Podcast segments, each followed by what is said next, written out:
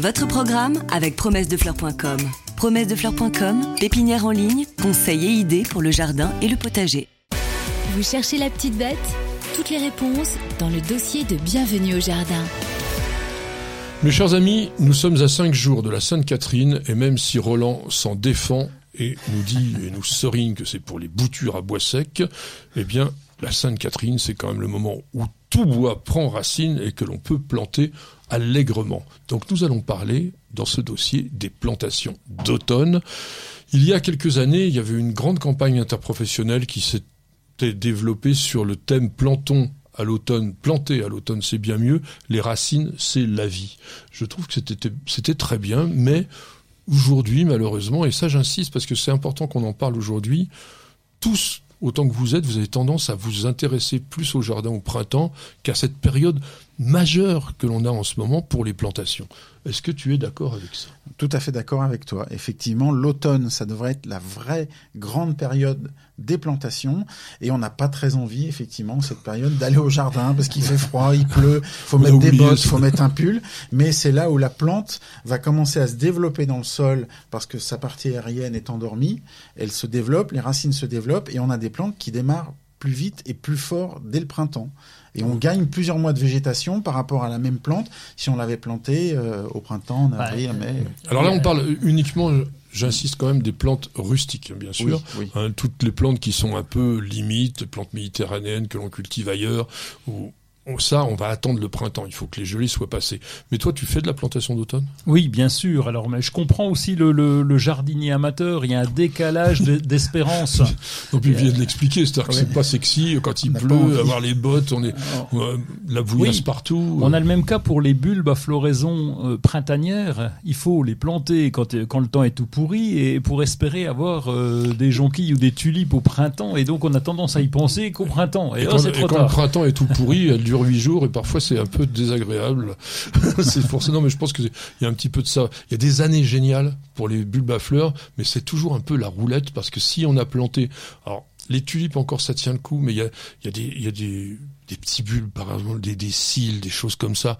Ça peut être ratatiné en quatre jours. Tiens, les crocus, il n'y a pas pire, quoi. Le, le crocus, le crocus, alors, il faut en planter plein, parce qu'après ils vont se naturaliser puis vous les oubliez.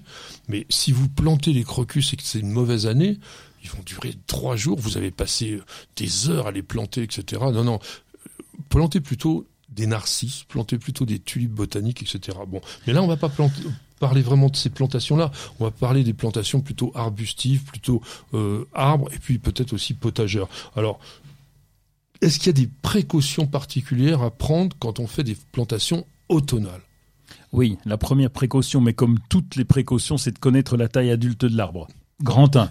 Ça, c'est capital parce que ça, il y a plein de gens qui se font avoir en disant Oh, comme il est mignon, comme il est gentil. Le petit cèdre du Liban. Oui, c'est ça. oui, oui. Et t'as un machin de 30 mètres de haut 20 euh, ans plus tard, donc enfin peut-être pas, mais on a ça pas chez loin. les voisins, nous. Ah oui. Ah, bah oui, oui. ah oui, exactement ça. Un, un cèdre de l'Atlas qui a été planté dans un jardin qui doit faire 300 mètres carrés, ah il fait tout le jardin. Ben oui, forcément. Il pousse. non, mais après, en plus, sachez que il devient tellement grand qu'on n'a même pas la possibilité de l'abattre. Ou alors ça va coûter une fortune parce qu'il faudra prendre des experts. Vous vous rendez compte quand l'arbre est complètement à côté de la maison et tout ça qu'il est, euh, qu'il est immense. Donc faites très attention, c'est un excellent conseil mon cher Roland. Alors justement, si on va chez Truffaut en cette saison, qu'est-ce qu'on va trouver un peu? On va trouver beaucoup, euh, beaucoup d'arbustes. On va trouver les arbres fruitiers aussi énormément. Ça va être aussi la bonne racine période.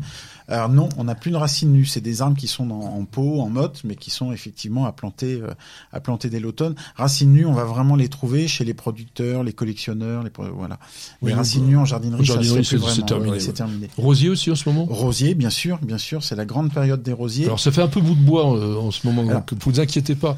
Il faut faire confiance au chromo. Voilà, exactement. c'est jamais très joli le rosier, mais pareil, si vous les commandez chez des spécialistes, vous allez recevoir dans un paquet un rosier avec ses petites branches, les racines à l'air, euh, mais c'est bien emballé pour pas que ça sèche.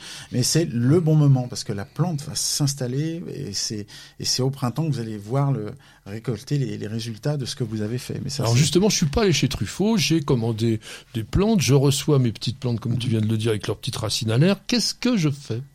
Alors, Ça dépend de la météo. Si le temps est correct, qui gèle pas, eh ben on attaque les plantations le plus rapidement possible.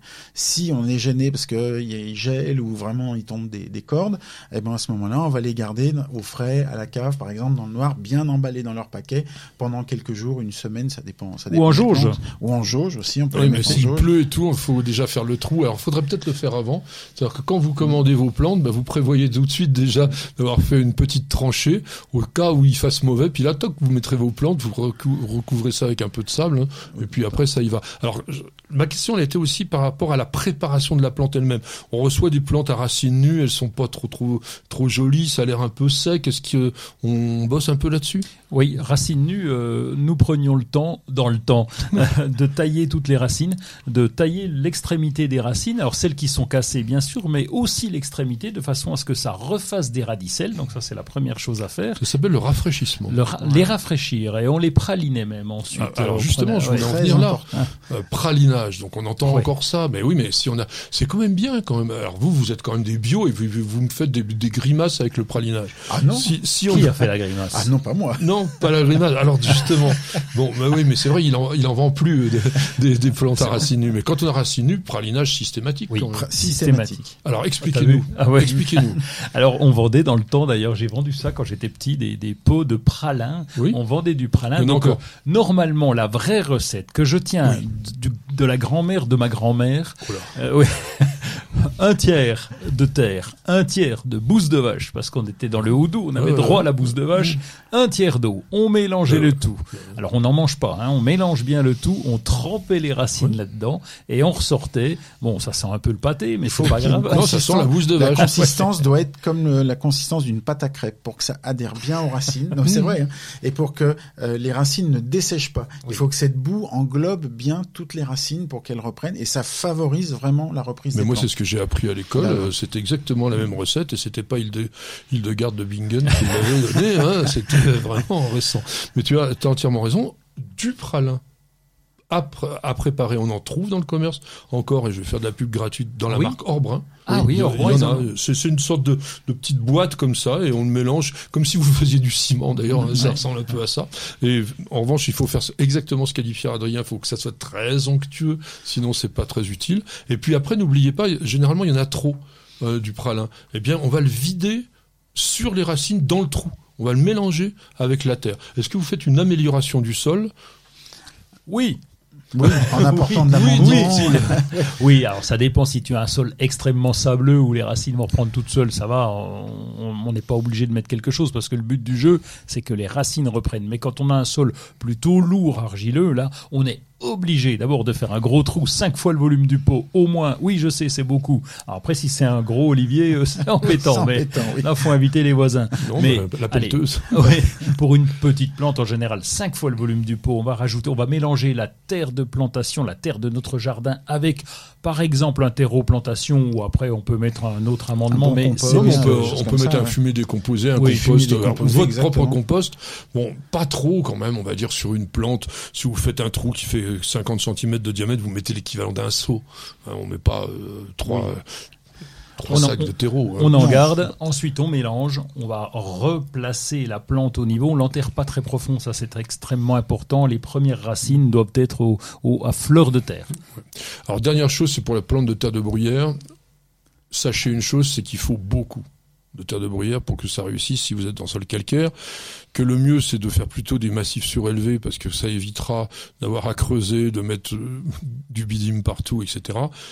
Mais globalement, un beau gros rhododendron, il lui faudrait un mètre cube de terre de bruyère à rechanger à peu près tous les dix ans, donc pensez-y avant de faire ce type d'achat. Votre programme avec promessedefleurs.com. Promessedefleurs.com, pépinière en ligne, conseils et idées pour le jardin et le potager.